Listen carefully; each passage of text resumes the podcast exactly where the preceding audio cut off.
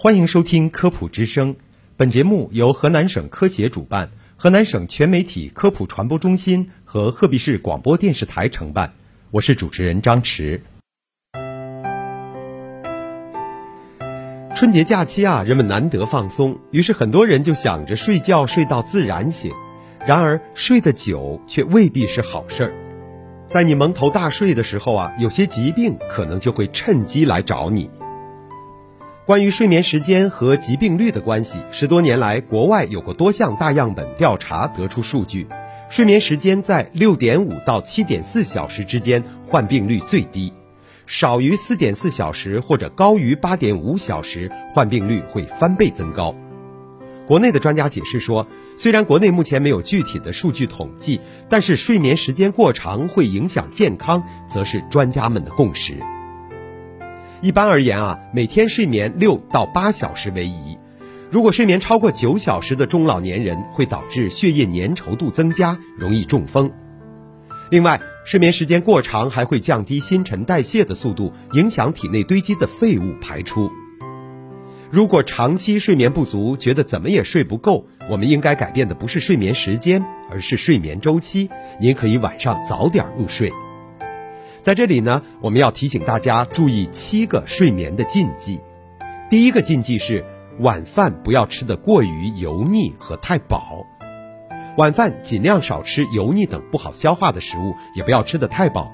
睡前一个小时更不要吃东西，否则容易引起失眠。第二个禁忌，睡前不要用脑过度。睡觉前工作或玩一些益智游戏，容易让大脑处于兴奋状态，更难入睡。我们在睡前一个小时啊，应该做一些轻松的事情，比如泡泡脚、按摩按摩头皮、揉揉肚子等等。第三个禁忌，睡前千万不要情绪激动。人的喜怒哀乐都容易引起神经中枢的兴奋或紊乱，因此睡前尽量避免看让人大喜大悲的电视或激烈的体育赛事等节目。睡前半个小时，您可以听一听舒缓的音乐或安静的躺着。第四个禁忌，不要蒙头大睡。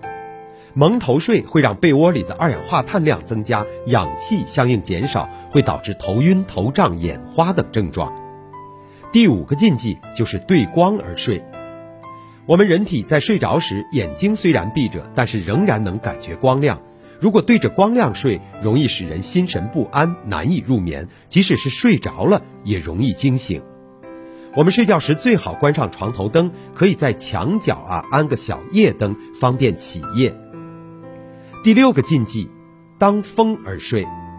房间要保持空气流通，但是不能让风直接吹到身上，因为熟睡后啊，身体对外界环境的适应能力降低。如果当风而睡，凉气入侵，容易引发感冒。最后一个禁忌是仰面而睡。右侧卧是比较安全的睡姿。它能使全身的骨骼和肌肉都处于自然放松的状态，更容易入睡，还不会压迫重要器官。